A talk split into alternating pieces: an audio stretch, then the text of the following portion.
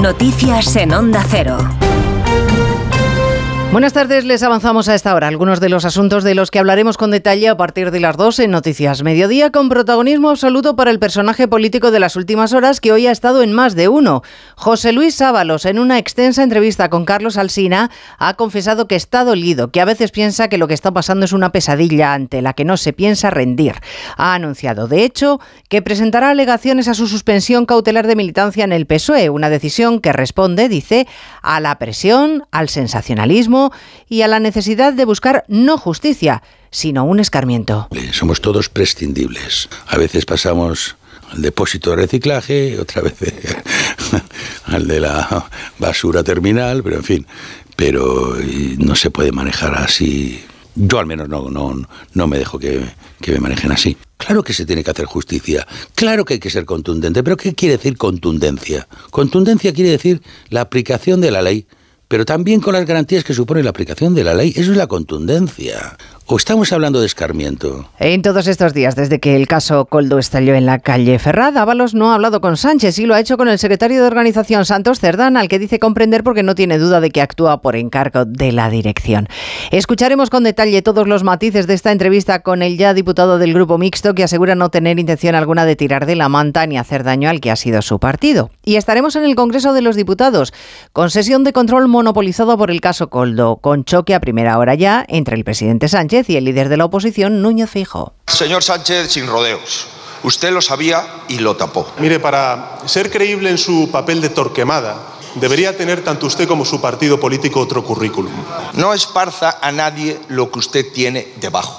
No venga usted aquí con el ventilador ni con excusas. El juez está investigando a su gobierno y está investigando a su partido. La vertiente judicial del caso nos llevará a la Audiencia Nacional, donde el considerado cerebro de la empresa a la que se adjudicaron los contratos sanitarios, Juan Carlos Cueto, ha quedado en libertad con la prohibición de no salir del país. Ha comparecido ante el juez Ismael Moreno y solo ha respondido a su abogado para decir que todo fue legal y que no quería aprovecharse de los españoles, sino ayudar.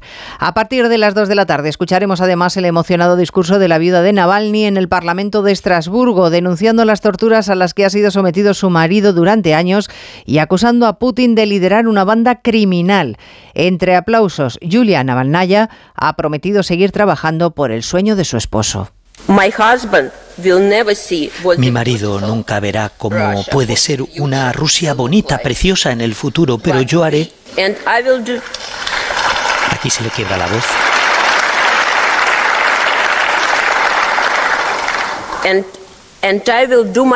Pero haré lo mejor que pueda para que ese sueño, el suyo, se haga realidad.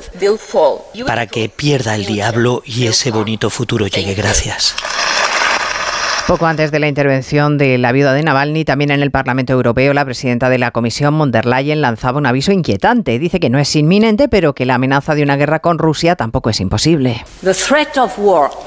La amenaza de guerra puede no ser inminente, pero no es imposible y los riesgos de guerra no deben ser exagerados, pero sí que tenemos que prepararnos para ella y eso empieza con la necesidad urgente de reconstruir y modernizar las Fuerzas Armadas de los Estados miembros.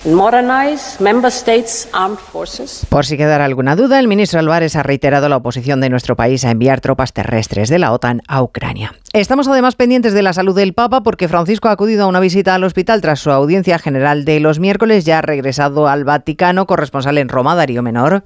El Papa Francisco no termina de recuperarse de la ligera gripe que sufre desde el pasado sábado, por lo que ha tenido que acudir esta mañana a un hospital del centro de Roma para realizar una visita médica, aunque ya ha regresado al Vaticano. Sus problemas de salud le habían obligado a cancelar algunos eventos de su agenda estos últimos días, pero hoy sí que ha presidido la habitual audiencia general de los miércoles, en la que ha pedido en cualquier caso un sacerdote de la Secretaría de Estado que leyera su catequesis para no fatigarse en exceso.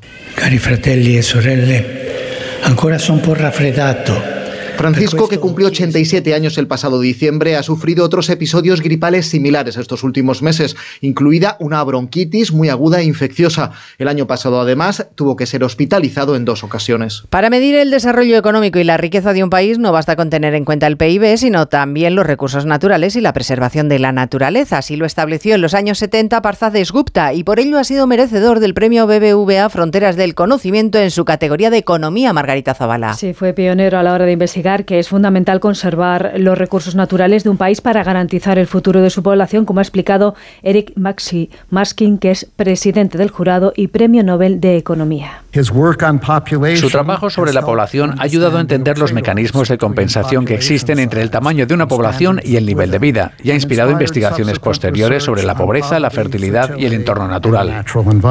Investigaciones que en definitiva han, han permitido definir y medir cómo se puede llevar a cabo un desarrollo económico sostenible. Pues de todo ello hablamos en 55 minutos cuando les contemos toda la actualidad de esta mañana de miércoles 28 de febrero. Elena Gijón, a las 2, Noticias Mediodía.